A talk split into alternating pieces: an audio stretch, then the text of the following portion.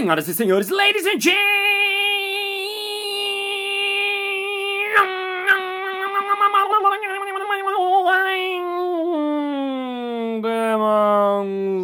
mesdames et messieurs, repórteres e repórteras. Está começando mais um Balascast Música.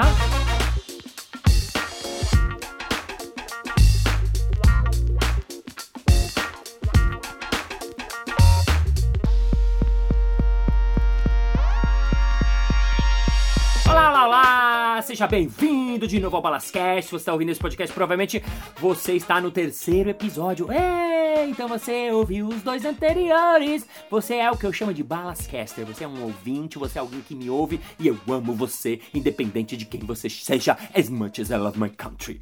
Então vamos hoje finalizar a entrevista com ele, que é um podcaster profissional, ele é palestrante profissional, ele é sub do Everest profissional, ele escreve, faz cartoon, faz um monte de coisa e é o Provocator Professionator. Recebam hoje Luciano Pires. Palmas.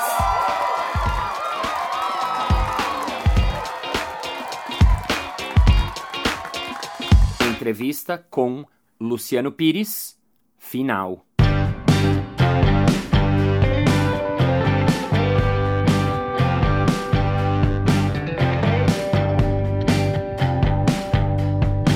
Queria que você me contasse a história da Eguinha Pocotó.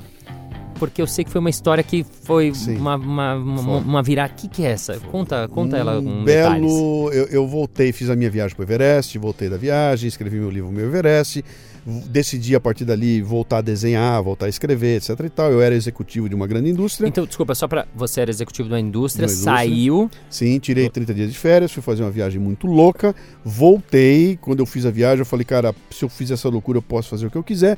Vou voltar a fazer meu cartoons e desenhar, que era uma coisa que estava guardada. Eu era o executivo. Legal, só, E- pra, só pra também nortear. Você foi pro Everest. Eu foi fui essa para o da. campo base do Everest, fiz uma viagem que era uma caminhada de 15 dias. Legal. nas montanhas do Himalaia, que me deu a oportunidade de, de refletir tremendamente sobre a vida. Sei. E quando eu voltei, eu falei, cara, se eu venci essa loucura aqui, eu posso fazer o que eu quiser, eu vou repensar minha vida. Uhum. E aí voltei e criei um ambiente onde de dia eu era super-homem e à noite, eu, de dia eu era Clark Kent e à noite eu era super-homem. Aham. De dia eu tô de terno e gravata como executivo de uma montadora, de uma multinacional de autopeças, e à noite eu sou o cara que escreve, desenha, faz cartoon, prepara o site, etc e tal. Legal. Vivi oito anos isso. Hum. No final de oito anos, eu embarco de cabeça no Café Brasil, que é isso que você conhece hoje aqui. Mas em 2003, quando eu estou naquele processo de voltar a desenhar e escrever, eu estou em casa num, em fevereiro, não me lembro do dia. ah, de tarde, eu ligo, estava começando o programa do Gugu Liberato. E o Gugu, gente, não sei o que, traz e apresenta a Eguinha Pocotó. Entra o MC Serginho e Lacraia e canta o Eguinha Pocotó com todo mundo, aquela loucura, aquilo, pô, eu vejo aquele negócio aqui, horror, aí desliguei. Uhum. Fui fazer o que eu tinha que fazer. À noite eu volto, ligo a televisão, estava no SBT, ia terminar o programa. Aham. E o Gugu volta em cena e fala o seguinte: gente, essa tarde nós tivemos todos os recordes de audiência batidos.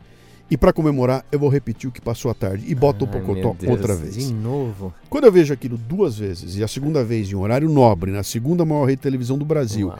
aquela coisa eu olhei e falei: bicho, o Brasil acabou. O Sei. Brasil acabou, essa bobajada toda. sei. Por que tanto tempo para isso? Por que de novo, papapá? E aí nasceu aquela ideia de, cara, escrevi um texto, vomitei um texto, Aham. onde eu falava, cara, eu como pai educando meus filhos, estou preocupado, cara, por que só isso na televisão, né? Por que, que só essa bobajada, cara? Por que, que só entretenimento de quinta categoria? Não dá para fazer um negócio mais nutritivo na televisão? Esse texto é lido no dia seguinte, na segunda-feira seguinte, pelo Irineu Toledo, no programa que eles tinham na Rádio, na, na rádio ah, Nova Brasil aqui. Elido, Isso- como, como chegou? lá? Chegou o texto e Mas ele digo- leu o texto. Ele Mas leu- porque alguém mandou ou você mandou? Não, é, eu não me lembro se na época eu já colaborava, acho que eu já colaborava, eu já mandava texto para eles, eles liam texto para mim. Aham. E era uma leitura que passou a ser meio que uma- um momento do programa onde vamos agora Sei. ler o texto do Luciano Pires. E esse texto é lido, não foi pelo Irineu, foi pelo sócio do Irineu na época, mas ele leu o texto no ar. Cara, explode a caixa postal da rádio, explode a minha caixa postal, Uau. porque tava todo mundo com aquele treco na garganta. Quando Uau. aparece alguém falando aquilo, explodiu aquilo lá, cara, né? Aham. E eu recebo uma carta do SBT. Dizendo que onde já se viu, que não é bem assim, Ixi. que essa sexualização não existe, afinal, o que seria do verde se todo mundo gostasse do amarelo, que o que eles fazem é um programa é papá. E eu pego e escrevo um texto de resposta a eles. Uhum. E no final desse texto eu termino, bom, considerando o que foi dito ali, eu tenho, a gente tem mais a que se conformar em ser brasileiros pocotó. Uhum. E esse termo, que nasceu ali do nada, foi um fechamento de texto, acabou virando o título do meu livro. Seu livro. Eu escrevi né? um livro chamado Brasileiros Pocotó, onde eu expunha toda essa história toda e descrevia um Brasil em 2004, onde eu falava o seguinte, cara, essa baixaria toda vai levar a gente para um caminho sem volta, cara. Esse país aqui vai empobrecer de montão, porque essa baixaria toda não, não, não vai levar a nada, né? E aquele livro explode, aí faz um puta sucesso e dali para frente, bicho, o resto é história. Uau. Esse Brasileiros Pocotó acabou servindo como uma, o meu mote, né? O que, que eu faço? Eu ajudo a despocotizar o Brasil. Despocotizar. Exatamente. Olha, o que, que é o né? Pocotó? Né? O Pocotó é o sujeito que, tendo chance de escolher, ele decide seguir o mainstream.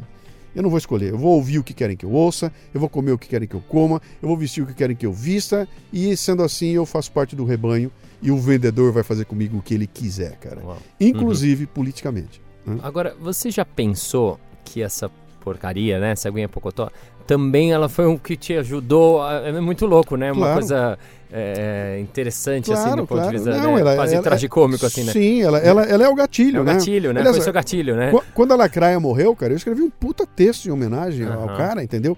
Reconhecendo que é o seguinte, nada era culpa deles. Não é, é claro, não, é não é centrado cara. nele, né? Nem está falando esses dele ca Esses né? caras estão fazendo o papel hum, deles, bicho. É, Aliás, é. o cara tá lá, ele faz o papel dele, tem quem goste, tem quem consuma, e esse cara tem todos os méritos do mundo para isso, entendeu? Uhum. Aliás, eu tenho que respeitá-lo. Uhum. Ele acertou numa mosca em alguma coisa, Sim. e ali ele conseguiu que de novo, o Maurício, o Maurício Pereira que fala isso, cara toda coisa que consegue uma audiência desse tamanho, ela tem um toque de sagrado nela. Uhum. E não importa se é a Jojo Todinho cantando uma baixaria. Tem milhões de pessoas indo ali, então há alguma coisa importante acontecendo aí, né? Hum, legal. Tanto ela não é o problema. O problema é uma estrutura que faz com que exista só isso. Uhum. Essa estrutura expulsa tudo para dar visão só a isso. Então, tem alguém que escolheu que agora vai ser esse funk de baixaria e é só isso, cara. Os caras que estão produzindo material de primeira linha não conseguem nem chegar perto, não tem espaço. Eu não consigo aparecer em programa nenhum, cara. Ninguém me chama para lugar nenhum. Eu não vou dar entrevista para ninguém, porque tá tudo ocupado por essa coisa, que não é culpa da coisa, é culpa de quem programa. E a tese do livro era essa, sabe? Quem detém o poder de, de jogar a cultura no mercado, tirou de lado e está jogando só aquilo que dá audiência baseado no Thanatos e no Eros, sabe? ou é muito sexual ou é muita baixaria. Uhum. Qualquer uma das duas dá muita audiência. Né? Sim, né? Então Esse eu é ponho é isso no ar e está resolvido o problema. Agora você acha que as pessoas, né, TV, os comunicadores tendem também a menosprezar um pouco o público, de achar que o público. Claro, né? Isso, hum. você é um idiota. Uhum. Você é um idiota e eu vou te passar coisas que vão fazer com que você, como idiota que é, consuma e me dê seu dinheiro. Político faz igual, cara. O político trata no discurso dele você como um idiota. Você vai, vai ver o debate, cara. Você abre, o cara abre a boca e fala, bicho, esse cara tá achando que eu sou idiota. Uhum. Entendeu? Falando esse tipo de coisa, esse populismo barato, é porque ele acha que eu sou um idiota, né?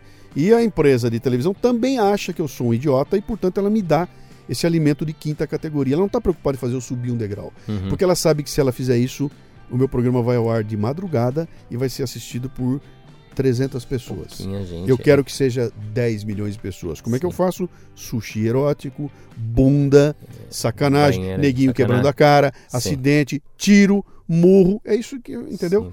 Eu vi você alguma vez falando, você falou de idiota, que vê se isso faz sentido, que o mundo é feito de gênios e idiotas. Uhum. Você, porque eu fiquei pensando, bom, eu não sou gênio, então eu tô achando que eu sou. Isso vem de um livro, né? Eu, eu fiz um, eu tenho um, uma palestra que eu falo a respeito, que eu peguei, tem um livro muito interessante chamado O Homem Medíocre. Né? Esse livro ele, ele conta, ele diz o, o que, que é, o que, que aconteceu. Foi José Engenheiros é o nome do autor, né? Uhum. E ali eu, eu usei esse conceito para montar esse gráfico. Eu falo: o mundo é feito de gênios numa ponta e idiotas na outra. O mundo tem poucos gênios e tem poucos idiotas. Ele tem bilhões de pessoas que estão no meio. Hum. Algumas mais próximas da genialidade, que são os talentosos, e outros próximos da idiotice, que são os inferiores. Né? Uhum. Então, onde é que eu tô? Sabe, você vai falar, pô, eu não sou gênio. Pô, mas por favor, se eu não sou gênio, eu quero ficar perto dos talentosos. Uhum. Eu não quero estar perto da idiotia, né? Uhum. E aí eu faço aquilo com uma puta provocação, porque isso não é absoluto, né? Se você pegar bem, eu, Luciano Pires, como jogador de futebol, sou um perfeito idiota, cara. Uhum. Agora, como podcaster, eu acho que eu sou talentoso. Uhum. Entendeu? Então depende de onde você aplicar aquilo. Eu sou um idiota, eu sou um talentoso. Eu coloquei aquilo como uma generalidade, né? Fala, cara, no fim do dia, quando eu passar a régua das atitudes que eu tomei ao longo do dia, nas escolhas que eu fiz, eu me colocaram perto do idiota ou perto de um cara talentoso do ponto de vista da vida como sociedade, entendeu? Uhum. Então é uma baita provocação, né? E o programa que eu faço é um programa para levar as pessoas para o talento. Eu quero que eu quero te encher o saco a ponto de ajudar você a estar sempre perto dos talentosos e longe dos idiotas. Sim, puxar mais pra cá, né? Exatamente.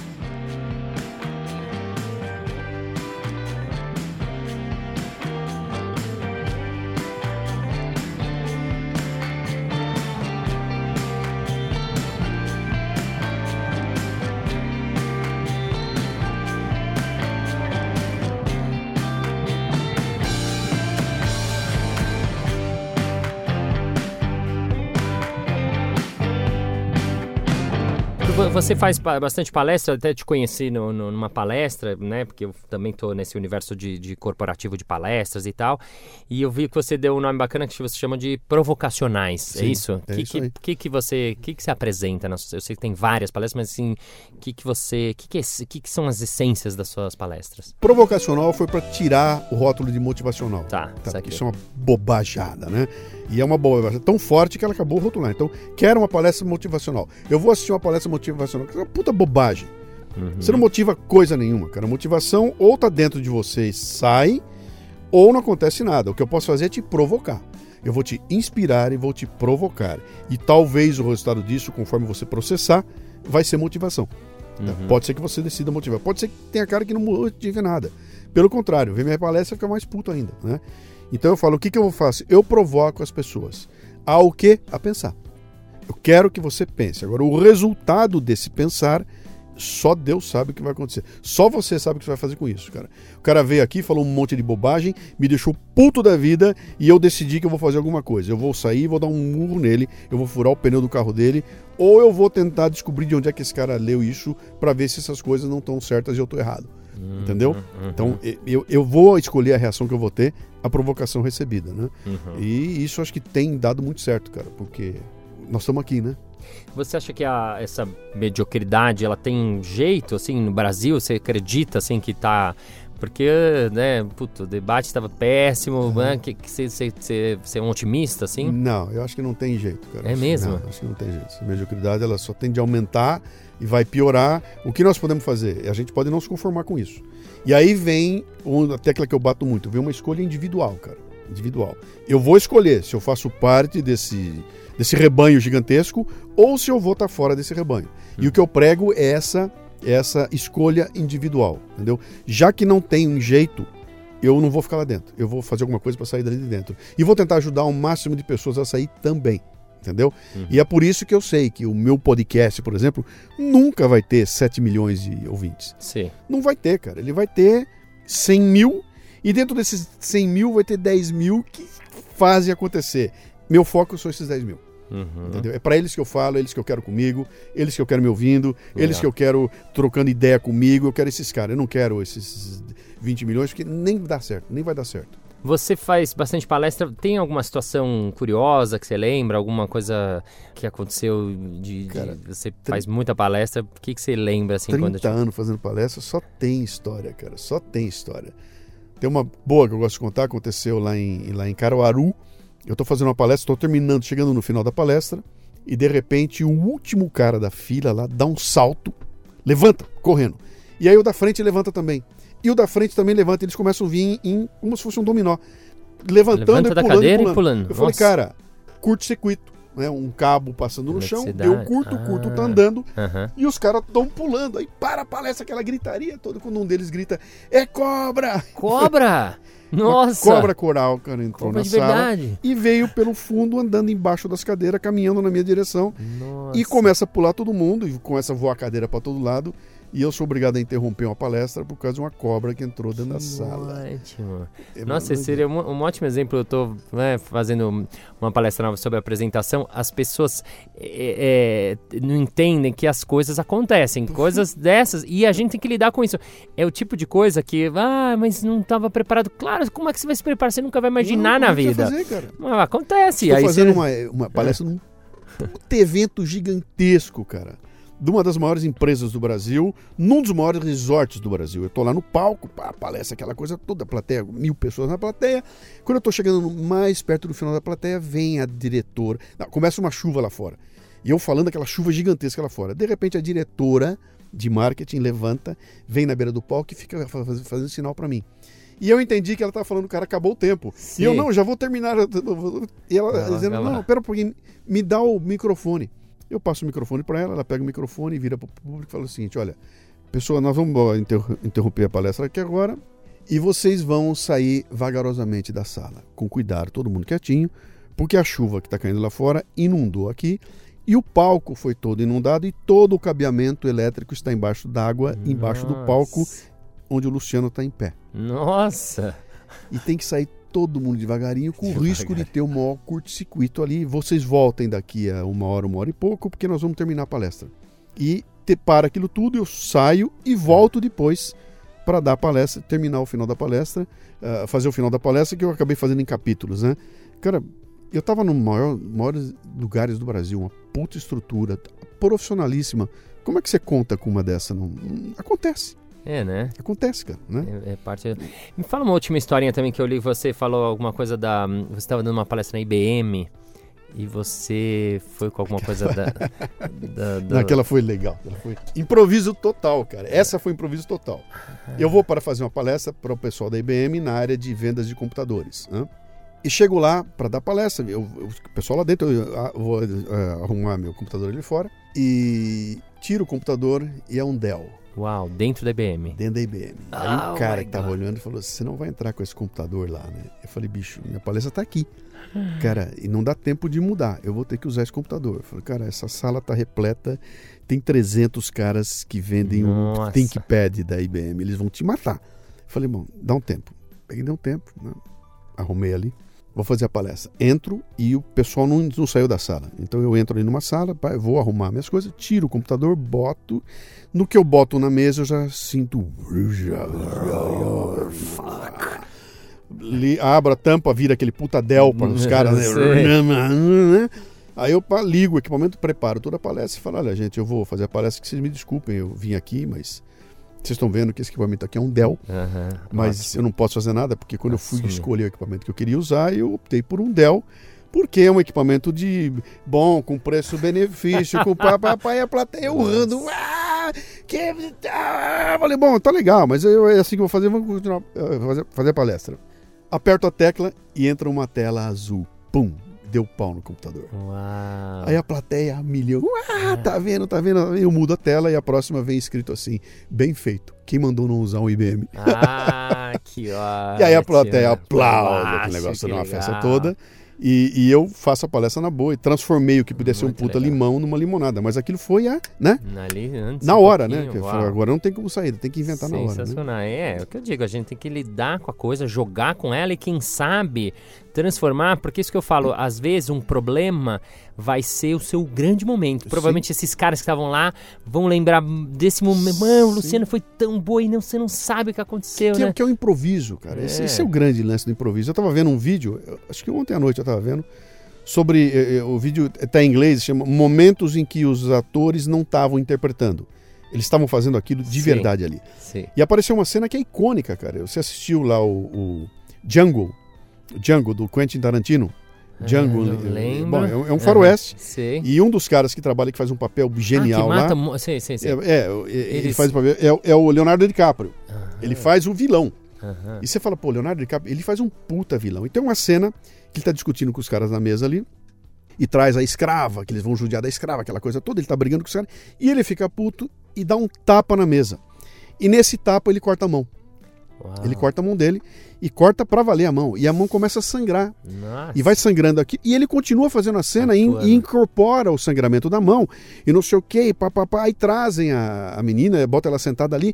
E ele, humilhando ela, ele pega a mão cheia de sangue e passa no rosto dela. Nossa. Ensanguenta o rosto dela inteirinho. E Caraca. termina a cena com a mão dele cortada, né? Incrível. E o cara fala, fala que ficou tão forte isso que incorporaram no filme. Olha, e quando entrou. você olha é uma cena marcante que o cara, na hora, em vez dele parar, cortei minha mão, não, Sim, cara. Ele incorpora aquilo. Putz, isso é genial, né? Muito legal. É genial. Muito obrigado, Luciano, pela sua presença. Senhoras e senhores, ladies and gentlemen, esse foi nosso provocador profissional, Luciano Pires. Palmas!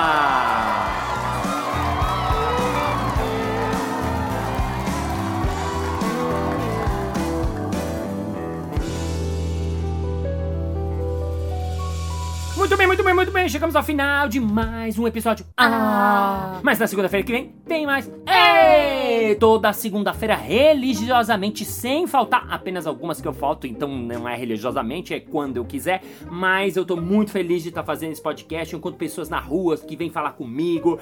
E se você não sabe, tem o grupo Balascast no Facebook, que é um grupo onde eu complemento. Eu complemento, é isso mesmo, complemento informações, como diria a Cebolinha. Então entra lá, pede a sua solicitação que eu aceito. And thank you very much, all your broadcasters and the words, because I'm very happy to be here. And the first happy that the world was because the right happy that French fries, ignorant and milk Shakespeare. And I will see you next Monday. Bye bye. Toda segunda-feira tem Balascast especial pra você. Se você não se inscreveu, se inscreve e vamos começar tudo de novo. A vida é como um fósforo. Arrisque. Ó, oh, arrisque, entendeu? Não, tá bom, tira. A vida é como uma manga. Curta. Entendeu? Manga e manga curta. É, é, é ruim, mas é minha. Desculpa.